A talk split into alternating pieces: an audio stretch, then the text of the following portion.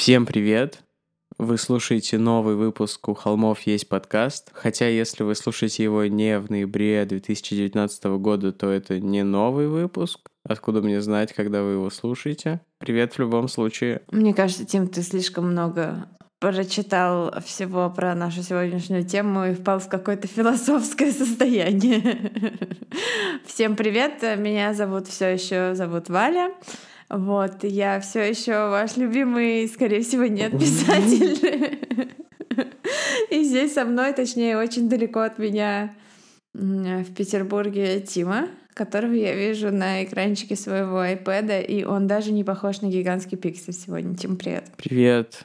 Да, меня зовут Тима Назаров. Я как-то забыл об этом сообщить для тех. Ну, надо напоминать, вот как раз для тех, кто вдруг сейчас случайно включил, мы такие... И такой и, вот... И этот человек... И... Это, он такой, я хочу знать, как зовут mm-hmm. этих людей, я хочу знать, как их зовут. Как я могу их слушать, пока я они хочу знать, не где они живут. Да?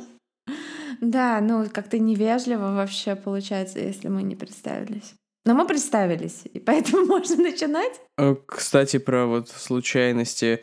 Э, если вы не идете слушать наш True Crime подкаст, то True Crime идет к вам. Это очень смелое заявление, такое достаточно Инвазивная. Такое, типа, слышь, я приду, ушатаю твою семью, если ты не да, будешь нас мы, мы знаем всех людей, которые, эй, эй, чувак, который ты собираешься выключить прямо сейчас, думаешь, что это за тупой бред они несут. Мы знаем, где ты живешь. Мы придем к тебе под окно с гигантским магнитофоном, как в ромкомах из 80-х, и будем включать свой подкаст. Я вот так это поняла. Магнитофоне? Ты сказала. Ты сказала магнитофоне. Извините, пожалуйста. Я иногда выдаю свой возраст просто случайно. До того, как мы начнем, хочу сказать, что у нас сегодня будет такая много затрагиваться будет такая достаточно тяжелая триггерная тема. Это суицид. Вот. И мы хотим сразу сказать, что наш выпуск несет чисто информативный характер. Мы никого ни к чему не призываем, и это очень серьезно, ребята. Если у вас есть какие-то там мысли, или вы знаете кого-то, у кого есть там суицидальные мысли, пожалуйста, обратитесь за помощью. Это очень важно и серьезно. Вот такой у нас дисклеймер. Э, расскажем мы сегодня про очень широко известную секту. В очень узких кругах. Которая называла себя Heaven's Gate. Врата рая. Про них, кстати, нету даже статьи на русской Википедии, поэтому, черт, ребята, я же по Википедии готовлюсь. А, я вот, кстати... Как же быть? А как ты, ты типа набрала Heaven's Gate Википедия? Э, нет, я просто проверяла, какая инфа есть в англоязычной Википедии, и там э, не было российской э, ссылочки на А, Россию. Ну ладно, ты на Россию. На Россию, да, не было русского языка. Ну, в общем, секта «Райские врата», которая известна несколькими вещами, но больше всего она известна своей печальной, э, так сказать, концовкой. Несмотря на то, что на местном уровне эту секту уже знали в Штатах, э, много где вот такую всемирную известность она получила весной 97 года после э, звонка в службу спасения в 911, который вы сейчас услышите. 911 was your emergency. Это то, что они не говорят, они такие Hello. Ну, yes, this is dog. А очень странно, что они не говорят 911 what's your emergency. Я все детство смотрела а, по телеку выпуски реалити-шоу «Служба спасения», где там постоянно были про uh, first респондеров, про вот людей, которые выезжают на вызов. Это было просто обожаю, обожаю мое любимое шоу. Я больше всего любила про выпуски, когда у меня в доме кто-то есть. И я такая сразу... Мы просто с Тимой жили в доме как бы все детство. Вот. И поэтому все ужастики и все истории про то, что в доме кто-то есть, они по-другому звучали. Hello? Yes, um, I need to uh, report uh, an anonymous tip. Who do I talk to? Okay. This is regarding what? This is regarding a mass suicide. Вот такой вот звонок поступил в службу спасения. э, округа Сан-Диего, Калифорнии, 26 марта 1997 года, чуть после трех часов дня. Через два часа э, помощник шерифа или депьюти по имени Роберт Бранк уже был в Сан-Диего. Он прокручивал в голове, как он будет объяснять жильцам дома, что кто-то сообщил, что по их адресу произошел массовый суицид. Э, придумывал, как будет отшучиваться перед хозяевами и коллегами, и уже через час снова будет в участке. Э, Роберт припарковал машину напротив дома, э, располагавшегося по адресу, названному звонившим. Дом оказался роскошной усадьбой э, в закрытом комьюнити в очень-очень дорогом районе. Он вышел из машины и прошел к главному входу, однако на звонки и стук никто не ответил, а дверь оказалась закрытой. Роберт обошел дом со всех сторон и дергал ручки всех дверей безуспешно. Когда он был решил, что без подкрепления в здание попасть ему не удастся, одна из дверей наконец поддалась, Офицер вошел в проем. Э, в этот же момент в нос сразу ударил э, резкий запах разложения. Мысли о том, что ему придется объяснять хозяевам, что какой-то дурачок позвонил и назвал их адрес, сразу же улетучились. Депити достал э, заранее приготовленную медицинскую маску и прошел глубже в дом. Он вызвал по рации своего напарника, оставшегося в патрульной машине, Переходя из комнаты в комнату и освещая путь фонариком, они наконец нашли источник запаха. Находка заставила бывалого депьюти ужаснуться. В комнате стояло несколько рядов двухъярусных кроватей, на обоих этажах каждой из них лежали люди в одинаковых черных джинсах и как будто бы даже в одинаковой обуви, черных кроссовках Nike. Они выглядели чистыми, ухоженными, позы были спокойными и умиротворенными. Роберт был бы готов поклясться, что они просто спят, если бы не две важные детали. Выше ног все они были укрыты небольшими квадратными покрывалами ярко-фиолетового цвета. Но вот только укрыты они были с головой. И, конечно же, запах. Отвратительный, тошнотворный, всепроникающий запах разложения. Последние надежды на то, что все обойдется, ушли. Депьюти попытался пересчитать тела. Раз, два, три. Сбившись со счета на десяти, Роберт снял с ремня рацию. Похоже, выживших нет. У кого-нибудь есть телефон убойного отдела? Меньше чем через неделю весь мир содрогнется, узнав о массовом убийстве 39 человек, называвших себя Врата Рая, Heaven's Gate. Роберт Бранк, э, депьюти, говорит, что с момента, когда он открыл ту боковую дверь усадьбы, не прошло и дня, когда он не думал о том, что нашел за ней. О боже, какая крепота. Ю. Я пыталась тихонько шутить, чтобы как-то сбавить напряжение, но это, блин, это жестко. Типичный американец. Сбился со счета на, на 10. Ну, в общем, да. Э, райские врата, очевидно, были открыты или наоборот закрыты в тот злополучный день, дни. А сейчас мы вернемся назад во времени, мы вернемся из 97 -го года в 72 год и расскажем вам поэтапно, что же это была такая за организация, кто стоял в ее основе и как так получилось, что, в общем, э, 39 человек э, оказались мертвыми. Основатели этого культа звали Маршал Эпплвайт и Бонни Неттлс, но весь мир знает их под псевдонимами Ти и Доу, э, всадники апокалипсиса. Но как бы не делайте сразу, о, что, какие всадники апокалипсиса? Это секта, с сектами так бывает, типа моргнул, открыл глаза, уже всадники апокалипсиса. Мы до этого дойдем. В общем, я говорю это как бывший сектант. Вот. Э, в 1972 году что? Ну, я действительно бывший сектант. Э, кроме шуток. Э, в 1972 я расскажу об этом, но расскажу в конце, чтобы люди, которые скипают мои э, интересные факты обо мне, чтобы они могли уже выключить. Я скажу, все, теперь вы можете выключить, дальше я буду говорить о себе. Значит, э, в 1972 году... Извини, пожалуйста, я просто выключил все после этой фразы. Что выключил все? После какой фразы? Ну, ты сказала, выключите все, я сейчас буду говорить о себе, я все выключил случайно. Fuck you. В 1972 году э, маршал Эпплвайт попадает в больницу в штате Техас. По какой именно причине он попадает в эту больницу, э, доподлинно неизвестно. Есть версия, что у него было что-то типа сердечного приступа, и там ему оказывали экстренную помощь. Но есть и другая версия, что он попадал э, в отделение психиатрической помощи, и причиной стали голоса в его голове, которые действительно были, но об этом чуть позже. Правды мы никогда не узнаем, скорее всего, потому что все участники этих событий давно мертвы. Но это и не важно, потому что важно, что во время пребывания этой больницы а, маршал Эппл Уайт буквально столкнулся в коридоре с медсестрой по имени Бонни Нетлс. И вы, наверное, думаете, что у них э, сразу вспыхнула огромная любовь, какая-нибудь там э, адская страсть, и они решили основать культ.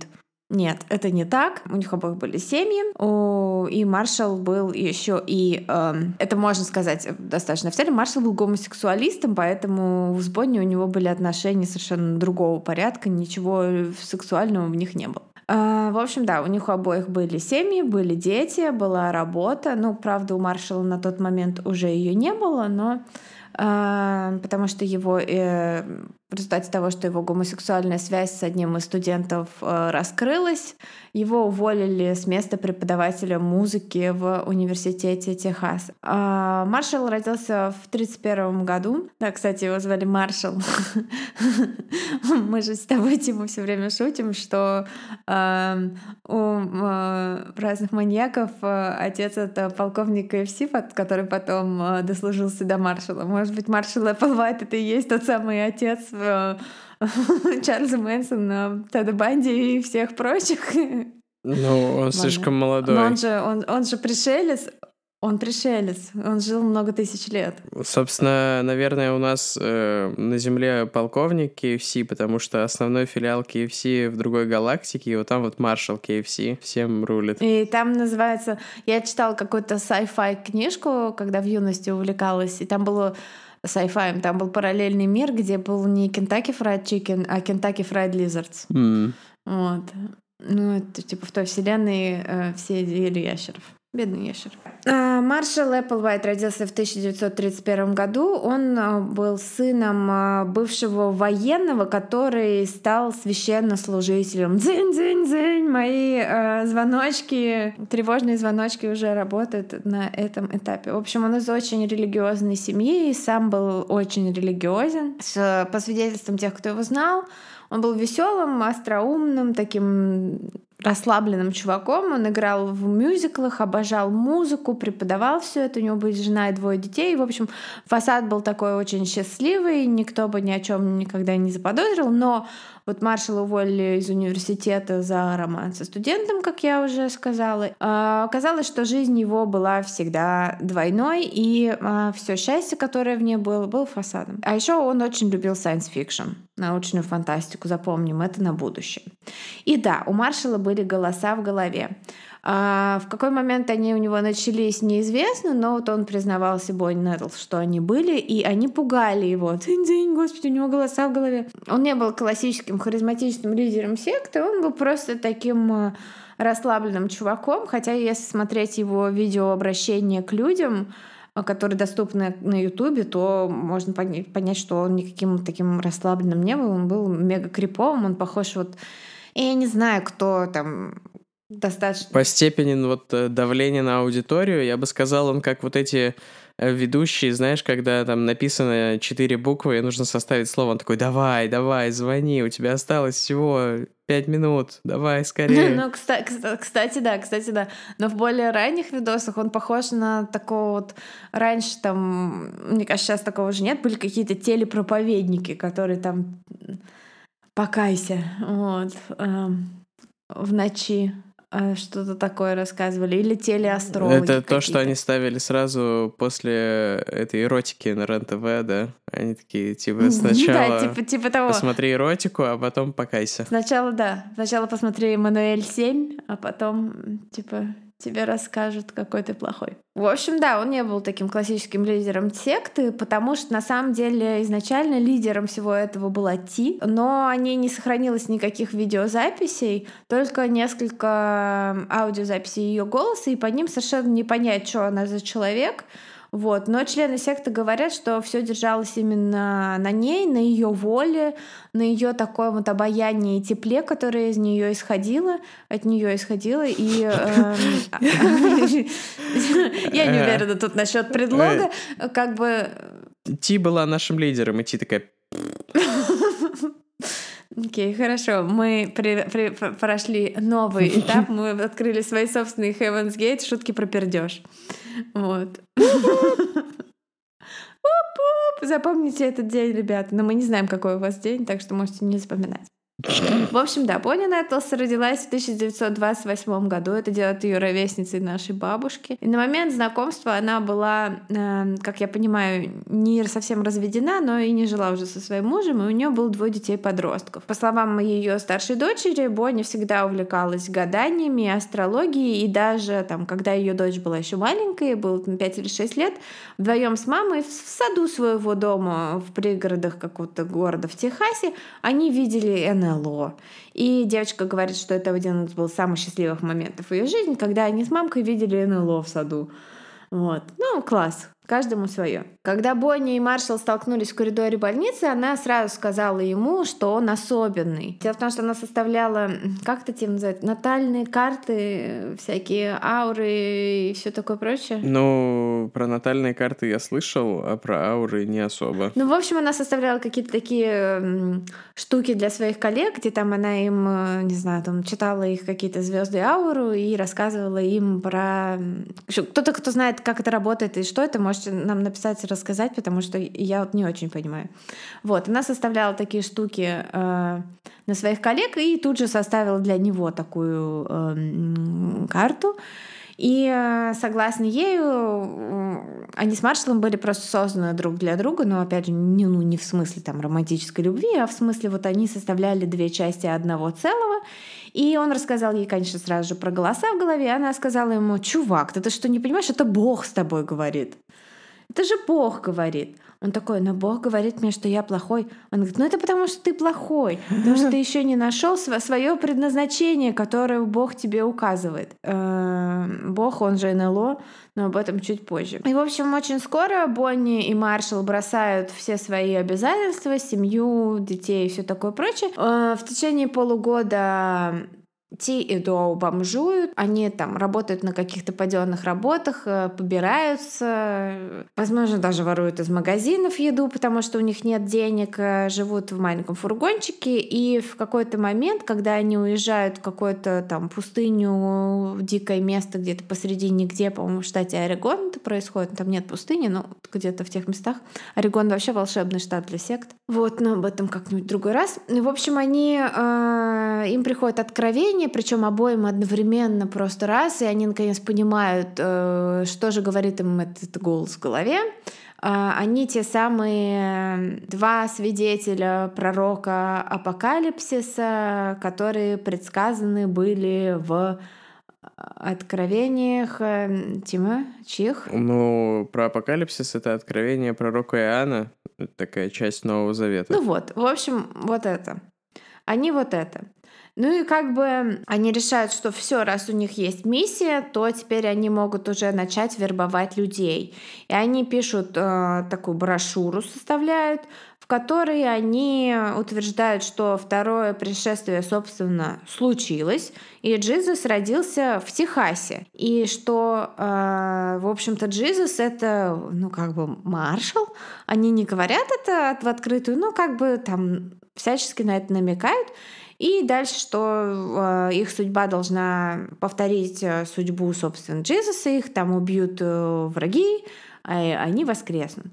И, в общем, что они делают с этой теорией, что они делают с этой брошюрой? Они как бы ездят к уже существующим всяческим церквям в Техасе и mm-hmm. проповедуют, вот типа ты, как ты, Тима, сказал, они там едят бесплатную еду, Потому что в церквях э, кормят всех, кто приходит э, в Америке в церковь, получает бесплатный обед. Я когда жил в э, Южной Каролине, там были еще русские ребята, они постоянно ходили пожрать в церковь, потому что бесплатно. Ну, там они такие, им говорили, типа, хотите поговорить о Боге? Они такие, да, да, э, а где еда? Да, вот примерно так и было, но эти реально хотели поговорить о Боге, вот, хотели поговорить о Джизусе, он же бывший преподаватель музыки. Стоит ли говорить о том, что они не очень много народа захантили в этот период, потому что ты как бы выходишь, э, так сказать, уже духовно сытый. Вы верите в Бога, а не хотите в меня начать верить? Ну да, как бы Немного странно. Но хотя, в общем, техасский джизус, мне кажется, норм тема. Я уверена, что он был не один там техасский джизус в этот момент. Но пока как бы все логично. Он христианин из семьи священника, она там какая-то духовно мечущаяся женщина, и вот они встречаются, сходятся, и, значит, у них появляется такая вот христианская околохристианская какая-то теория, там секта туда-сюда, техасский джизус, пока все логично. Но ненадолго. Дело в том, что 60-е породили такую новую волну всех New Age философии, религии и исканий и все такое прочее. И в 70-х люди немножко э, переживали такой момент э, рефлексии по всему этому поводу и искали какой-то э, более научный подход. А наука, как по-английски э, science — а что еще вот однокоренное со словом science? Science fiction. Саентология. И это тоже родилось в это же время, и про это можно сделать отдельный выпуск, потому что hell yeah, там... Там же крайма особо никого нет. Э, я считаю, что это фрод. Что это эксторшн, ну что это как бы, ну, вполне себе там. Ну, вот убьют кого-нибудь или себя. Сделаем про Слушай, них выпуск. ну, ну, ну, ну тогда надо делать про мормонов выпуск, потому что вот у них там просто убийств, вообще убийство, педофилия, прям это туда. Если вы интересуетесь таким, Если вам вы интересуетесь туда. убийствами и педофилией, обратитесь в церковь мормонов по телефону 8964. Это не настоящий телефон. Это четыре цифры. Э, ну, неважно. Знаешь, есть места, где четыре цифры — это номер телефона. В тюрьме. А в тюрьме есть, да, в тюрьме есть телефон. В общем, science, еще кроме саентологии, science fiction. Но science fiction, ребята, это не наука, это fiction, это science fiction. Это выдумка, но не для маршала Эппл Уайта, который э, фанат э, научной фантастики и Стартрека. Поэтому, да, с сектами такое бывает. Их брошюра превратилась из брошюры канала Спас в брошюру канала ТВ-3. Да, потому что как это бывает с сектами, так же, как с просмотром сериала Lost, ты такой смотришь сериал про чуваков, которых выбросило на необитаемый остров, они там как-то выживают, уходишь в туалет, возвращаешься, а там уже под джунглям белый медведь бежит. Ну, в общем, примерно то же самое случилось и с нашими Тидо, потому что в 1974 году они меняют содержание своей брошюры и говорят теперь, что Джизус вознесся на космический корабль своего отца и теперь вот вернулся в волшебном луче с этого космического корабля.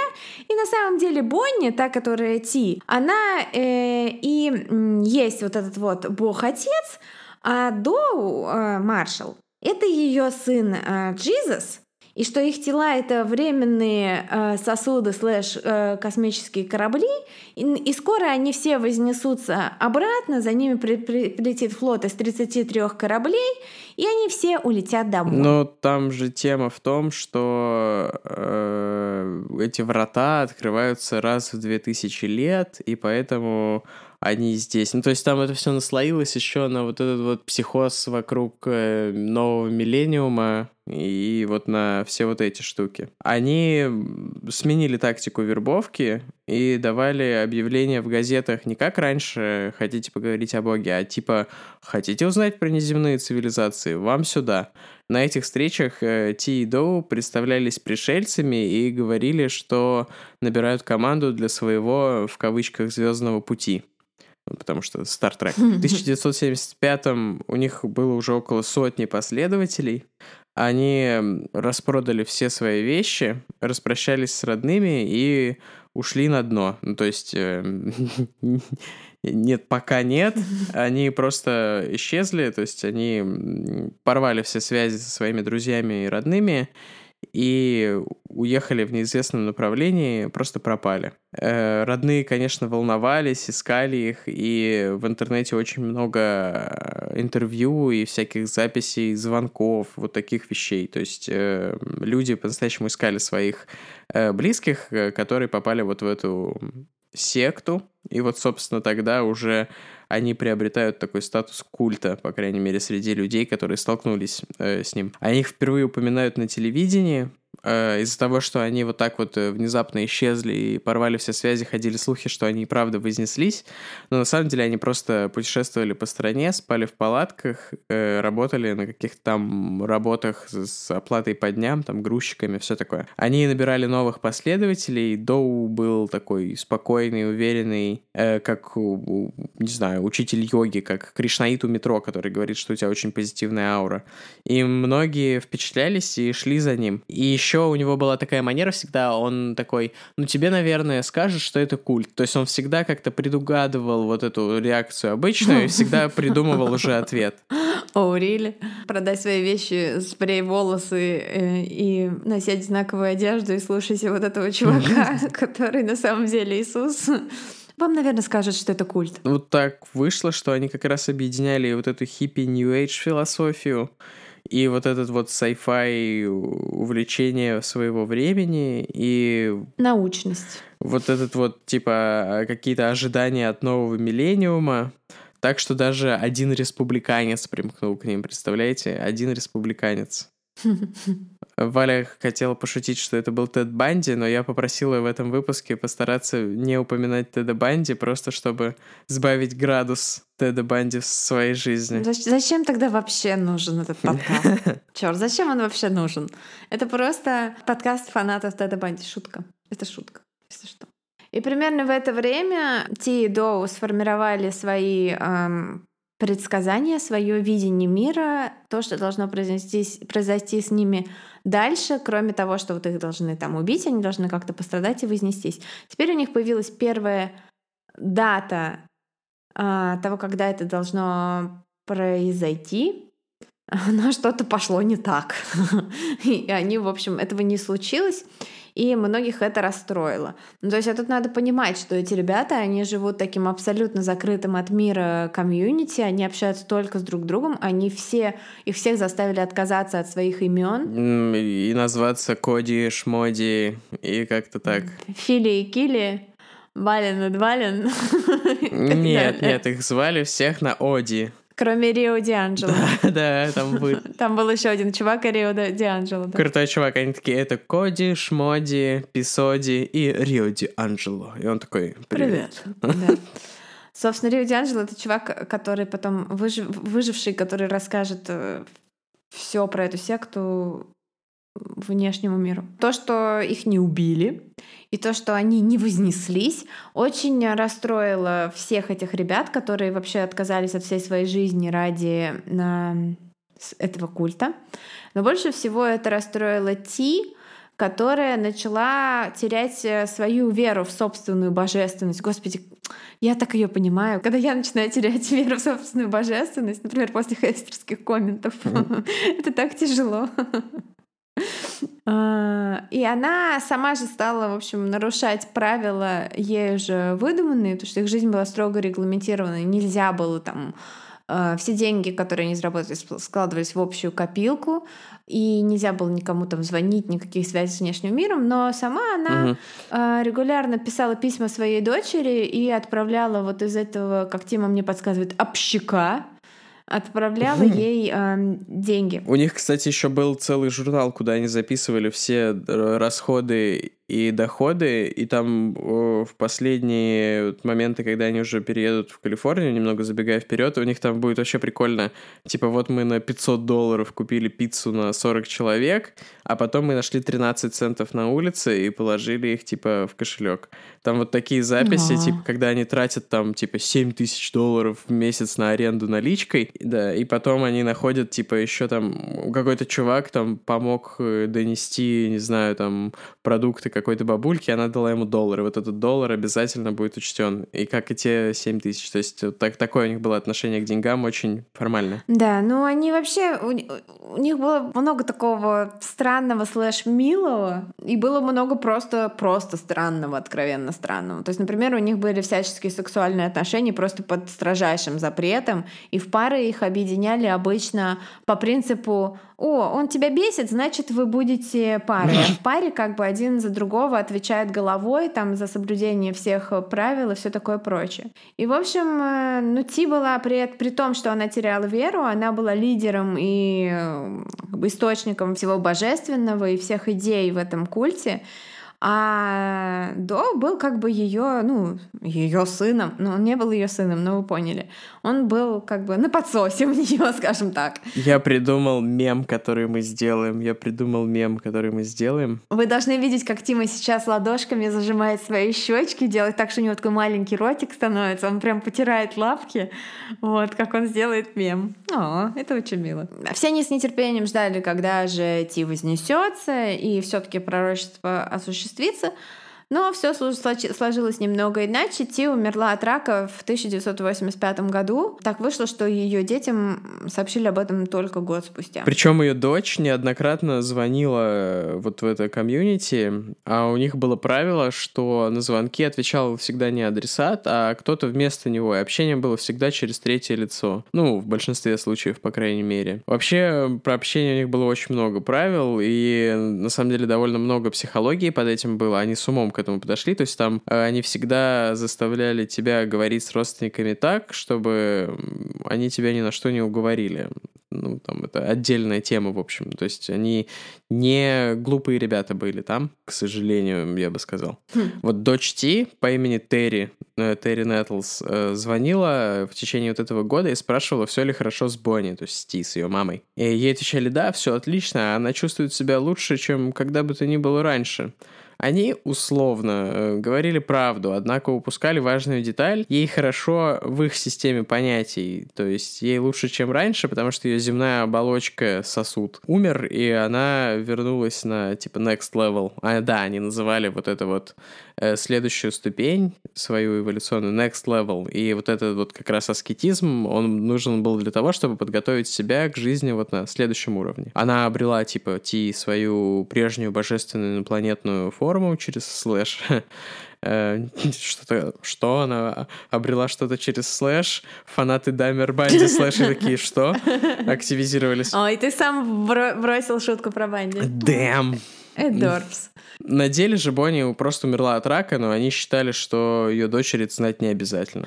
Причем она как-то жестко умерла, ну, в смысле, любая смерть жесткое явление. Вот, э, потому что когда она пришла в больницу, когда ей было уже совсем плохо, э, ей сказали, что у нее рак, и, но она же с медицинским образованием человек, она, наверное, понимала вообще, в принципе, что это может быть. И она отказалась от какого-либо лечения, только с удовольствием принимала морфин, и, в общем, просто позволила себе угаснуть. И это произошло там в течение нескольких недель буквально, она скончалась. Вот, и это совершенно, совершенно лишило маршала Доу э, всякого ориентира, потому что он не был готов к роли идейного лидера, он такой как бы воспитатель среди них был, такой организатор, а здесь теперь на него все начали смотреть как на человека, который сейчас расскажет всем, как жить. Ну, как у нас в подкасте, короче, ты вот идейный лидер, а я просто чувак на подсосе. Сижу, что-то говорю. Ну, это это не значит, что если со мной что-то случится, ты заставишь всех наших случаев слушателей суициднуть, я надеюсь. Ну, э, нет. В общем, да, Маршал был совершенно не готов к тому, что нужно... К тому, что Лили разводится с ним.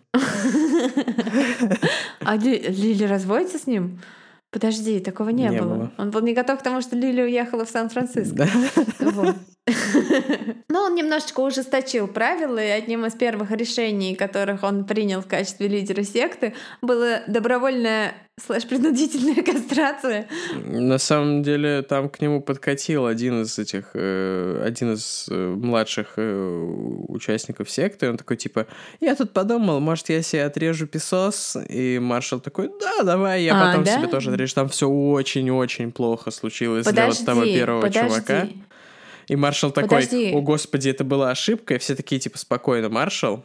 И вообще его заставили как бы, типа, тоже, ну, не в смысле его заставили сделать это с собой, а в смысле, что вот эта изначальная первая операция, они запушили маршала, чтобы он довел все до конца. У меня есть два вопроса сразу же по ходу дела, раз ты так осведомлен, у меня есть два вопроса. Первый. Кастрация — это же не отрез песоса. Да, не отрез песоса, это но же... так звучит лучше. Это, это же, ну, яйки отрезают, правильно я говорю? Яйки. Это медицинский термин. Да, это... Медицинский термин. Ну, медицинский термин типа яички. Или какой? Я не знаю. Вот именно, так что яйки вполне нормально. Сойдет. У нас и не медицинский подкаст, знаешь, слава богу. Представь, если бы мы делали медицинский подкаст. Медицинский True Crime подкаст.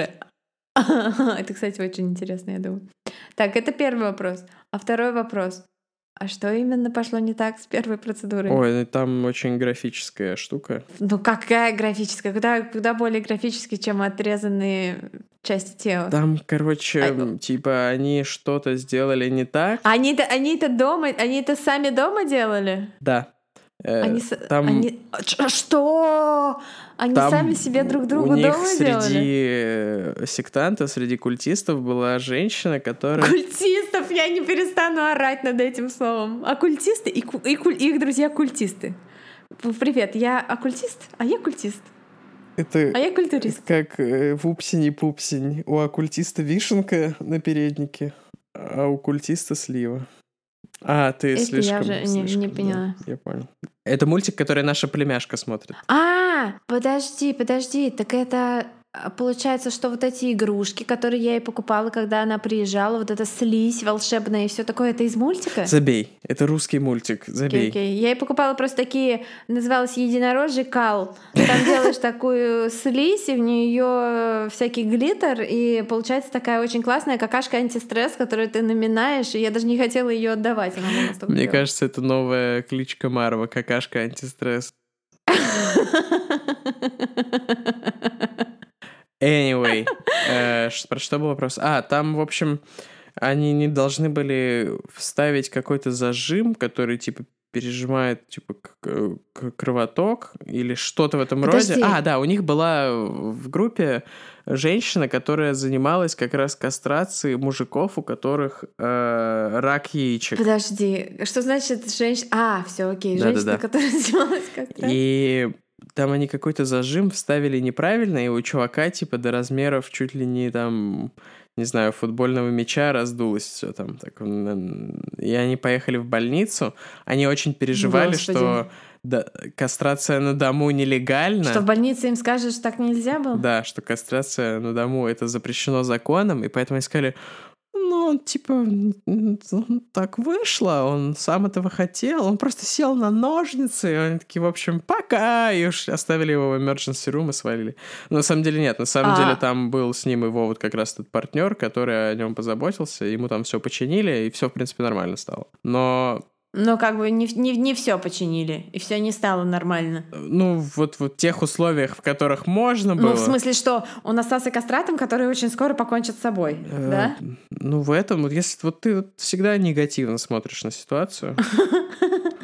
Вот, Типа, у него больше нет мошонки размером с футбольный мяч. У него теперь есть мошонка окей. нормального размера. Вот я об этом. Окей, мошонка наполовину полная. Не мошонка наполовину Нет, она была уже не, наполовину полная. Значит, ты реалист.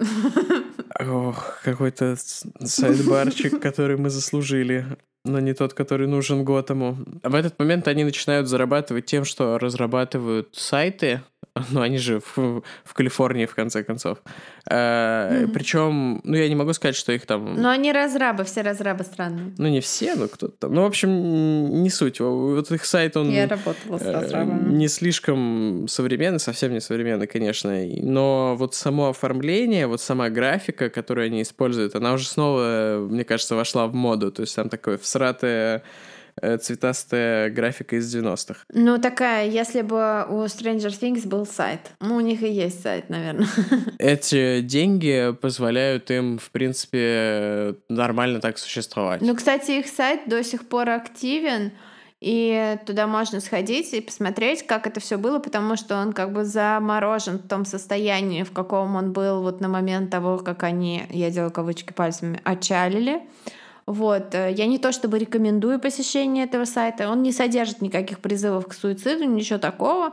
Вот. э, Но просто ради любопытства можно посмотреть. Двое оставшихся на Земле а, э, членов этой секты даже отвечают на вопросы, если им туда на имейл написать. Не, ну так-то, чтобы сайт работал, нужно за хостинг платить. То есть, если там сколько лет прошло, 20 лет, 20, больше 20 лет прошло, они кто-то платит за хостинг. То есть так там известно, кто там. Вот, э, собственно, последняя пара оставшихся, они и платят, и отвечают на вопросы. Они, э, типа, пожертвовали собой, оставшись, оставшись на этой ступени эволюции и не перейдя дальше. На next level. На next level, да. Мы переходим на next level. Правильно, Тимон? Мы Переходим на самый экстремальный уже level развития этой организации, собственно, на котором все и случится. Мы тихонечко добрались уже до 90-х, а именно до 96 -го года. Собственно, кстати, это год твоего рождения. Yeah. О-оу. Да комета. Комета. Обозначившая мой приход в этот мир. Мое явление. Да. Я шучу. Ты прилетел на ее хвосте. Это ты Иисус, никто не понял просто. Тима делает лицо такое, Эу. Я лысус. Неплохо, неплохо. И в 96-м году, по легенде, никто не знает, это было так или не так. В общем, эм, маршал и еще какие-то ребята из секты, типа, слушают радио, и на радио хост говорит, что да, вот грядет комета, а, названная в честь ее открывателей кометы Хейла Бопа, которую я называю комета Хуба-Буба, потому что я не могу это запомнить, что как бы говорит в пользу тех, э, кто считает, что я хлеб. неумная часть, что я хлебушек, да. Я обожаю этот коммент, господи, я так обожаю этот коммент. В Apple подкастах есть такой отзыв, по-моему, самый первый. Вот там меня называют словом хлебушек. Я до сих пор не понимаю, что имеется в виду. Хлебушек у аппарата. Комета Хейла Бопа — это супер яркая большая комета, которая летела типа со стороны Солнца в сторону Земли и должна была поравняться с орбитой Земли 1 апреля 1997 года. И, значит, Маршал и компания на радио слуш, слушают какой-то выпуск новостей, и чувак в новостях говорит, что, кстати, а вы знаете, что э, есть мнение, что в хвосте этой кометы прячется еще что-то, какое-то еще там астрономическое тело или, возможно, космический корабль. Ну, там штука была в том, что эту комету можно было наблюдать э, там ближе к 97 году вообще невооруженным взглядом, то есть ее просто было в небе видно, но и всякие астрономы-любители тем более на фоне вот этого сумасшествия с новым миллениумом, около религиозными всякими штуками с этим связанными, они, ну, их внимание, в общем, было приковано к этой комете, и один чувак сделал какую-то цифровую фотографию этой кометы, она какая там цифровая фотография в 97 году могла быть, ну, в общем, не думаю, что она была слишком качественной, короче. Э, и на этой фотографии у хвосте кометы было пятно какого-то другого цвета, он прогнал фотографию через специальную программу, которая идентифицировала звезды и небесные тела, и оказалось, что это пятно не существует э, ни на одной известной карте, не соответствует ни одной известной. Звезде, из чего он сделал вывод, что это э, корабль пришельцев размером с четыре земных шара. Mm, да, потому что это не могла быть муха, которая нагадила ему на, на, на его цифровую камеру в глаз ему и так далее. Ну, а ребята... На лицо, блин, что сразу на лицо?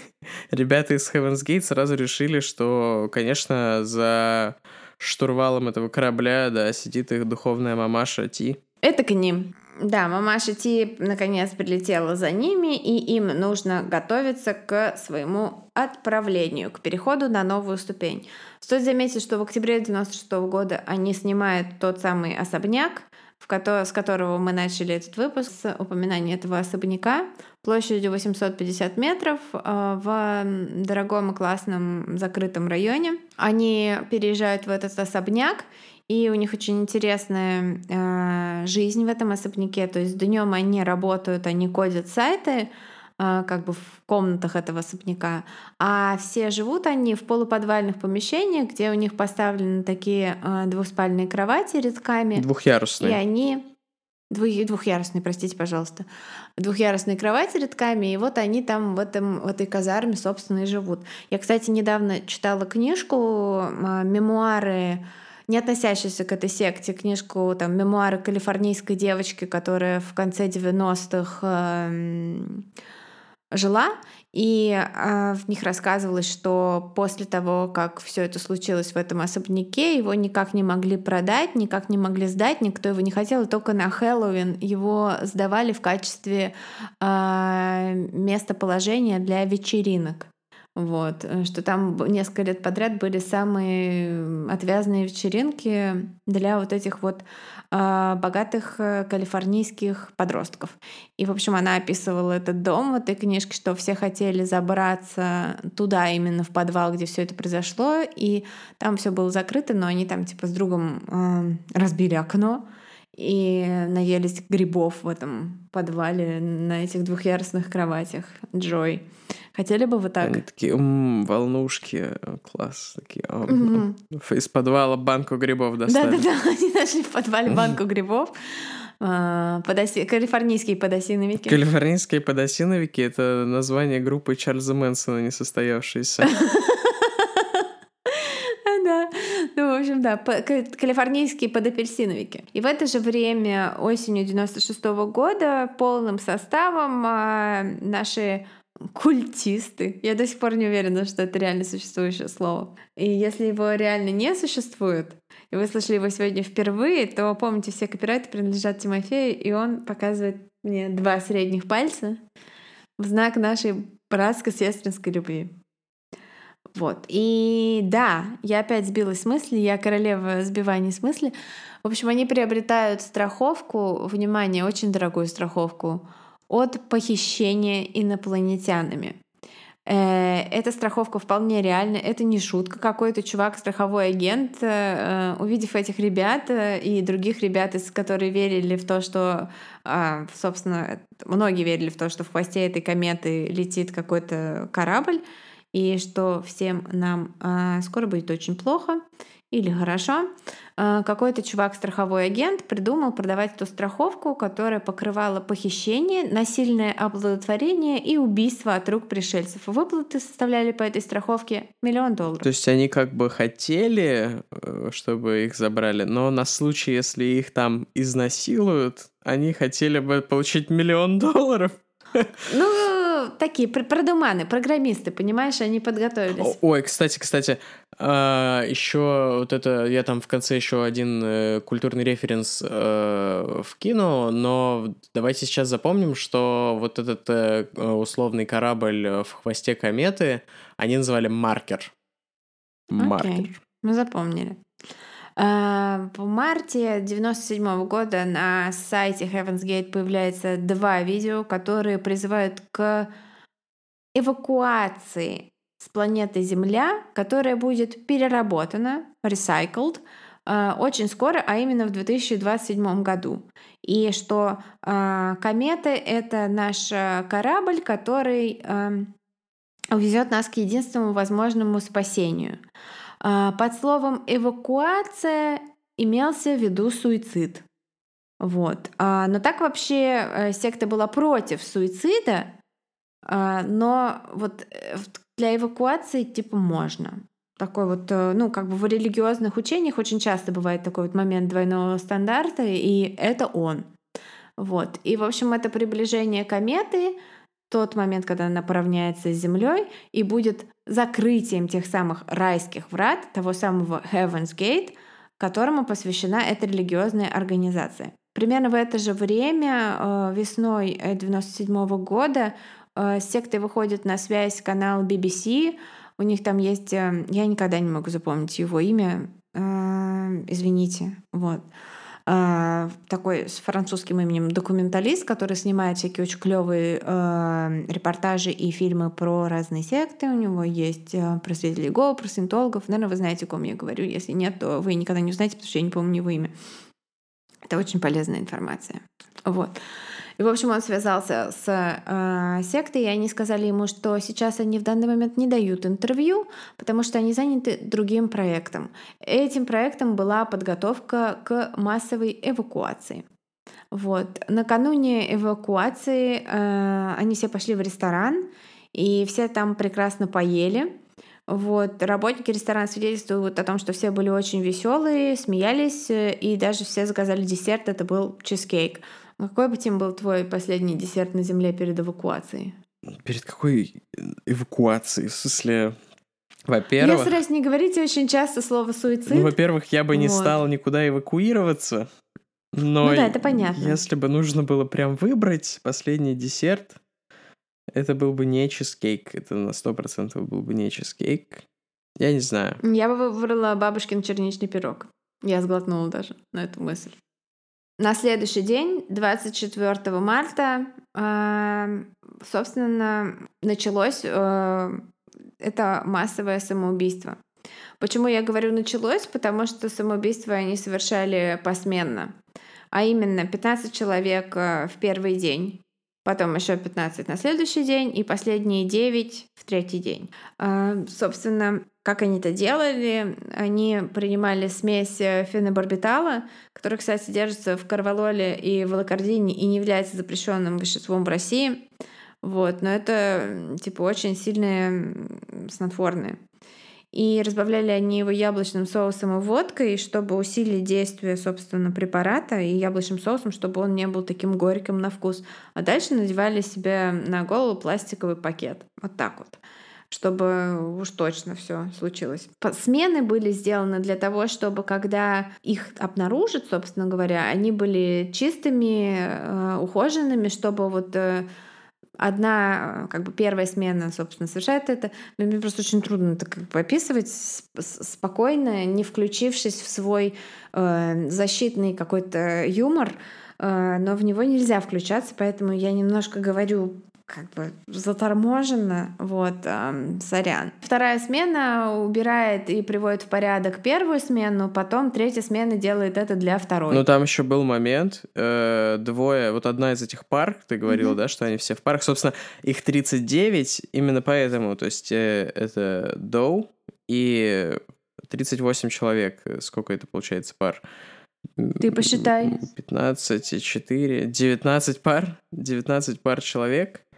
И вот одна пара, им досталась роль как раз наблюдателей, их найдут не, ну, типа, неподготовленными, то есть они будут не в этих фиолетовых э, покрывалах, а они будут все еще в мешках, э, вот в том виде, в котором, ну, то есть э, о них никто не позаботится, короче. Да. В общем, э, все они, как Тима уже упоминал, были в одинаковой одежде, в одинаковых кроссовках, э, про которые мы позже или сейчас расскажем. Да, давай сейчас. В общем, они все купили кроссовки Nike э, Decade. Эм, Просто пошли в магазин и сказали, нам, пожалуйста, 39 пар кроссовок, вот э, размеры. И купили их. Почему именно эти кроссовки? Потому что они были на скидонах в этот момент. Вот. И Ну, я так понимаю, они черные. Они чёрные с белым. Они чёрные с белым. запрос. Там Ну, в плане, что они были целиком в черном Ну, такие, да, и с фиолетовым покрывалом, то есть они, видимо, просто хотели черный. Да. И, в общем, э, эти кроссовки как бы стали таким печальным э, символом слэш-мемом всего этого. Надо сказать, что вообще вся эта история была довольно такой виральной, потому что вот ролики, которые записывал э, Маршал, они прям э, расходились по интернету, и это э, они были первой сектой в истории, которая вербовала своих последователей через интернет. Самый-самый первый. Вот. И, в общем, эти кроссовки стали их таким печальным символом, потому что во всех новостях показывали, как их выносят из дома, показывали кадры, снятые людьми, которые первыми приехали на место происшествия, где вот эти сиреневые покрывала. Это все есть на Ютубе, все можно посмотреть. Не нужно, но можно. Вот. а, И там торчат как раз из-под этих сиреневых покрывал эти самые кроссовки. И Nike сняли их с производства буквально почти сразу же. И сейчас вот оригиналы а, вот той самой там, не знаю, серии, когда, из которой покупали их, э, собственно, Heaven's Gate, продаются на eBay там примерно по 5000 долларов. Ну и, в принципе, все объявления, вот эти Nike Decade, э, они все рекламируются как бы на фоне фи- фиолетовых этих э, покрывал. Да, Достаточно цинично со стороны продавцов. да. Но Но это уже, как бы мы об этом чуть позже поговорим, это уже явление поп-культуры, это уже как бы... мгм. То есть это очень трагическое событие, которое затронуло, там, как и любой суицид, он затронул, как и любая, в принципе, смерть, он затронул не только того, кто умер, но еще и огромное количество живых людей, которые остаются после. Вот. А, все ребята, все, вот, эм, так сказать, э, э, как я забыла опять, культисты. А, все были с бритыми головами, одеты в одинаковые толстовки и спортивки. А, и у всех на рукавах была нашивка Heaven's Gate Away Team. Вот. То есть они серьезно подходили. Мне очень грустно про это говорить. Вот. Рядом с телами были... Это отсылка к Стартреку. Да. Ну, люди, любящие sci-fi, это грустно. В любом случае, шутка. Вот. Я так говорю, потому что мне самой раньше да. В общем, а, рядом с телами были сумки с личными вещами, обычно небольшой рюкзачок, собранный для полета в космос. В карманах у каждого было по 5 долларов и 3 четвертака. Пятерка на то, чтобы заплатить э, штраф за бездомность столько стоит, там, если тебя поймают ночующим на улице в Калифорнии, я так понимаю, и четвертаки на случай для того, чтобы сделать телефонный звонок. Это опять же на случай, если пришельцы, видимо, их отпустят, э, что-то пойдет не так где-нибудь там, не знаю, в пустыне. Ну, они же разрабы, в конце концов. Они такие, нам нужно предусмотреть все варианты. Вот, да. Все, абсолютно все варианты эти люди предусмотрели. Ну, кстати, они, кстати, об этом они все записали прощальные видео. Многие из них доступны на Ютубе. Там просто вот на фоне э, зеленого апельсинового сада сидят такие мега просветленные ребята, которые вот реально не похожи на каких-то кришнаитов, на каких-то вот э, таких адептов йоги и осознанности, которые просто сидят и говорят о том, что они отправляются домой, и это будет самый счастливый момент в их жизни. Прямо перед, э, в кавычках, отлетом на сайте появилось у них сообщение, в котором говорилось, что Комета закрывает врата рая. Наши 22 года обучения на Земле наконец подходят к концу. Мы выпускаемся из этапа эволюции человеческой формы. Мы счастливы и готовы покинуть этот мир и отправиться дальше с командой Ти, вот, которая, эм, собственно, руководила этим флотом, который за ним прилетел. Возраст отчаливших был от 25 до 72 лет. Э, по половому разделению это было 21 женщина и 18 мужчин. Кстати, сначала сообщили, что тела только мужские, однако это был поспешный вывод, исходя из вот их коротких стрижек и мешковатой одежды.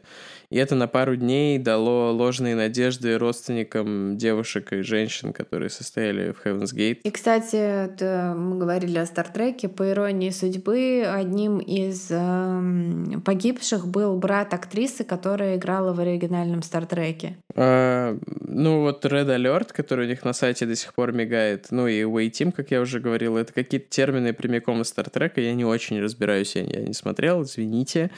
Э, ну и Star Trek это, безусловно, один из источников э, вдохновения вот этой культуры в Heaven's Gate. Перед смертью они э, FedEx отправили конверты с видеозаписью своих прощаний, обращение до к последователям и, э, собственно, какие-то документы, которые должны были впоследствии полностью исключить любые подозрения в какой-то в каком-то криминальном криминальной составляющей их самоубийства. А, они отправили это всем своим бывшим последователям, каким-то родственникам и даже на канал BBC, вот, собственно, который к ним обращался с запросом о, об интервью. И, в общем, среди получивших конверты был человек, э, чей звонок в службу спасения вы слышали в начале этого выпуска. И да, его звали очень клево Рио Дианджело. Это не настоящее его имя, а псевдоним, который он выбрал себе в секте. И у него не было машины, и он попросил своего босса подвести его к дому, где они все жили. Как только получил это, этот конверт, как только он его открыл, видимо, он, ну, конечно, он знал, будучи недавним членом этой секты, он, конечно, прекрасно знал о том, что там будет, и поэтому, видимо, тоже для того, чтобы все предусмотреть или наоборот, чтобы обеспечить себе потом достаточное количество материалов, чтобы примерно как это делал чувак, который, прокурор, который приговорил Чарльза Мэнсона, который сразу же думал о своей карьере, в своих книгах, которые он напишет, и документалках, которые он снимется, Чувак захватил с собой камеру и отснял несколько минут видеоматериалов, как он э, бегает по дому и ищет выживших, К сожалению, нет звука, к счастью, нет звука на этом видео, только, и только изображение. И вот именно эти кадры можно увидеть, собственно, в интернете. Там видны Найки, видны сиреневые покрывала. Я вот, кстати, его кадров не нашел, я нашел кадры следствия. То есть там, когда команда уже, типа, не знаю, коронеров или кто там этим занимается, приехала, тела извлекать, они тоже снимали. Ну, понятно, конечно, все снимали, потому что это же улики, это все необходимо. Кто хочет на это посмотреть, все можно найти на Ютубе. Не все члены секты покончили с собой в те дни. Многие, ну, то есть они не были просто вот в этом поместье, и, или там были какие-нибудь там недавно вышедшие из секты люди. И, конечно же, когда они узнали, некоторые из них э, покончили с собой тоже. То есть они пытались как бы вот проскочить в эти закрывающиеся ворота. Например, месяц спустя после событий, то есть там в в апреле 97 года еще один э, член группы покончил с собой в мотеле. Он где-то нашел такие же найки. Э, еще через несколько месяцев другой член культа, который не решился на переход вместе с э, своими друзьями, э, своими, не знаю, единомышленниками, убил себя, надев на голову пластиковый пакет и подсоединив к нему трубу с выхлопным газом. Какая-то не очень незавидная смерть, по-моему. Кстати, слово культист существует, я сейчас погуглила. Спасибо, я знаю. Я себе, я для себя. Ну, вот таким вот печальным концом завершилась история этой секты, где все на самом деле друг друга любили, уважали, по сравнению, там, например, с какой-нибудь там сектой Джима Джонса, где была просто жизнь. Где была диктатура, да. Ну, здесь была скорее какая-то диктатура правил, то есть они все жили по правилам, ну, то есть там Ти, понятно, там их нарушала в какой-то момент, но в целом вот сам Apple White, он как бы жил точно так же, как и все, то есть у них не было... Apple Watch такого, что, что он там лидер, а они там какие-то там рабы, слуги. Нет, нет, у них все было как-то иначе, но вот концовка такая вышла очень трагичная. Ну, да, я хотела подчеркнуть, что э, из секты можно было выйти в любой момент, э, можно было там уйти, потом вернуться, то есть э, в этом плане никто никого не держал, и уже на этапе подготовки, вот, собственно, к, в кавычках, эвакуации многие выходили,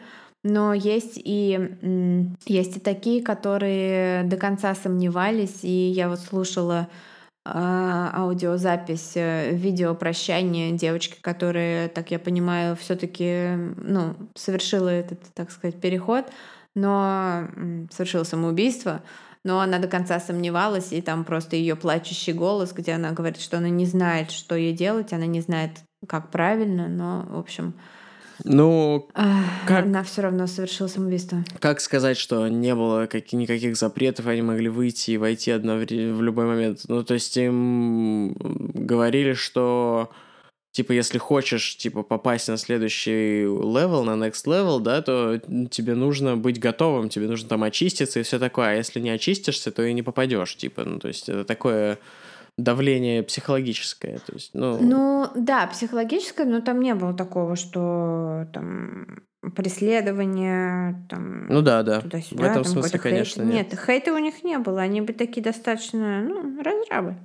Э, в Голливуде, кстати, есть музей смерти, и там есть зал, посвященный Heaven's Gate, и там стены завешены всякими газетными, журнальными вырезками, в основном с Доу и другими новостями про культ.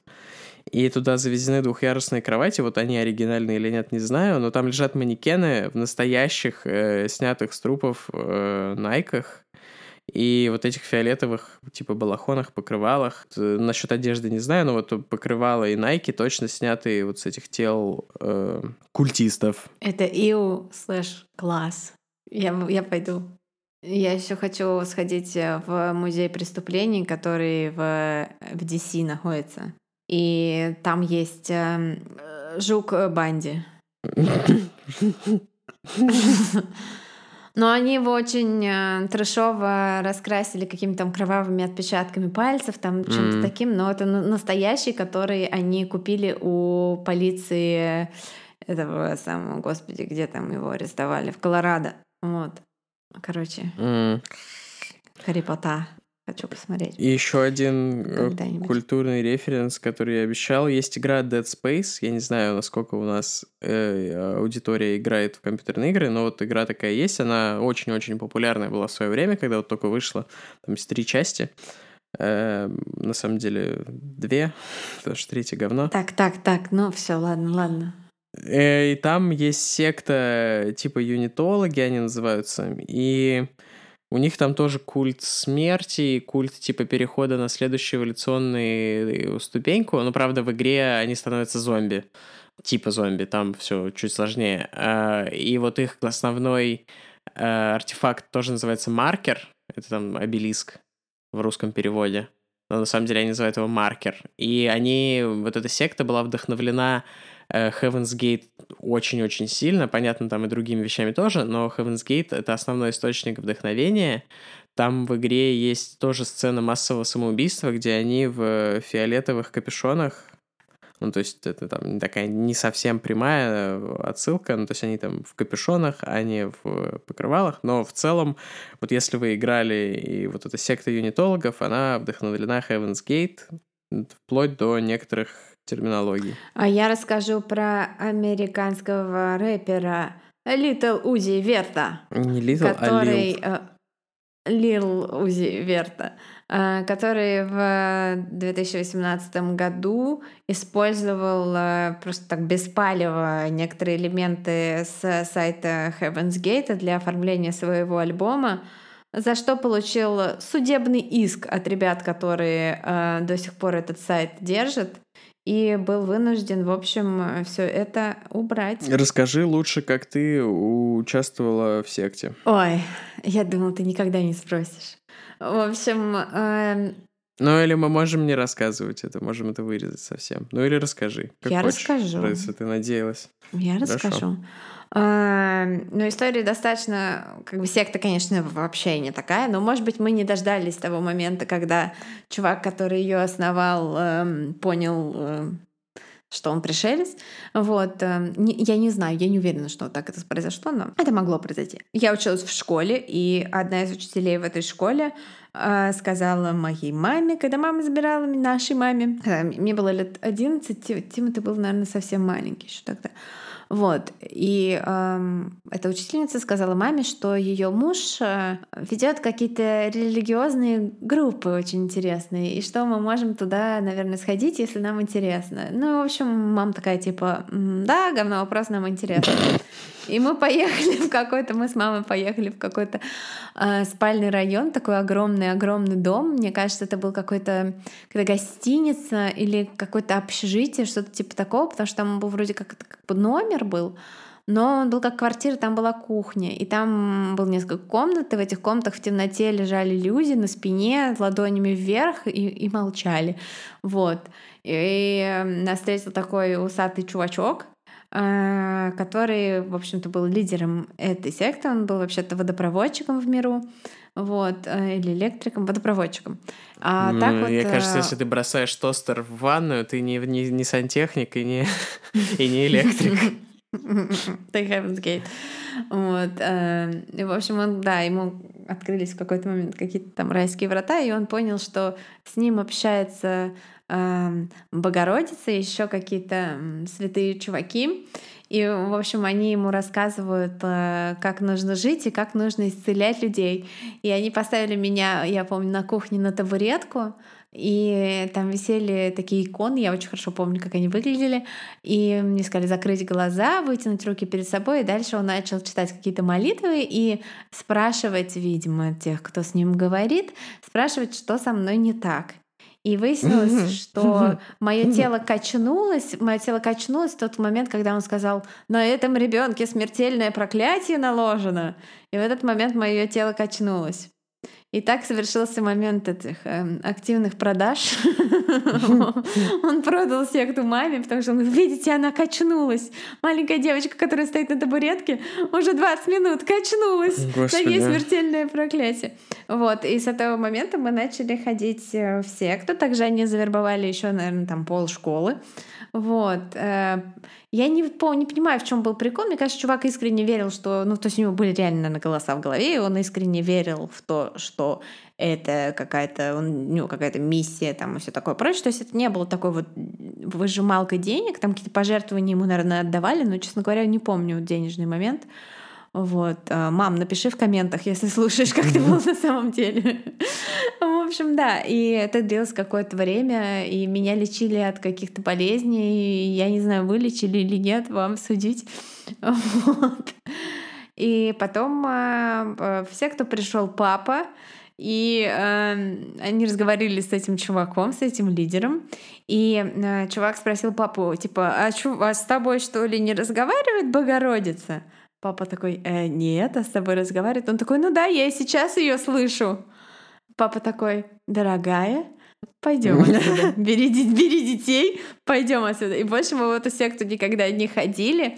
А, и а, в школе, короче говоря, когда вот мы несколько недель там, или месяцев уже перестали ходить, я помню, что я в столовой а, ну, Левитировала.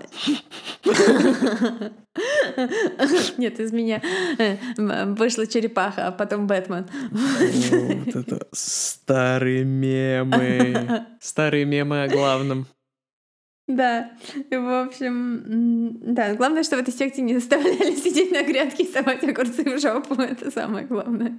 Вот, и в общем, и эта тетенька в столовой, там, типа, прежде чем дать мне мою пюрешку, она говорит, а почему вы больше не ходите на собрание? Вот. Я такая, я не знаю, спросите мою маму. И дальше потом все начали, одноклассники, и все остальные начали говорить, Валя, почему вы больше не ходите? Господи. Почему вы больше не ходите? И мама так... И мама такая, все, мы переходим в другую школу, новая жизнь, новый старт. Мы переходим в другую секту. Вот, да. Так я попала в частную школу, из которой меня потом выгнали. Но это уже совсем другая история, как говорит Леонид Коневский, наш духовный отец. Именно так, наш духовный отец, наш маршал Леонид Коневский. Yeah. Кстати, да, он жив. Я, кстати, узнала недавно, что он жив. Спасибо всем, кто нас слушает. Спасибо Леониду Коневскому за детство. Спасибо да. Маме тоже за детство. Тем, кто переходит в Инстаграм и смотрит мемасы, которые я для вас рисую. Или Валя да. для вас рисует. Э, Именно так. Эм, для тех, кто скучал, я сделаю наш э, старый джингл, можно? Давай, хорошо. Вот, э, но я сделаю его само, ну, вот уже на прощание. В общем, спасибо большое всем.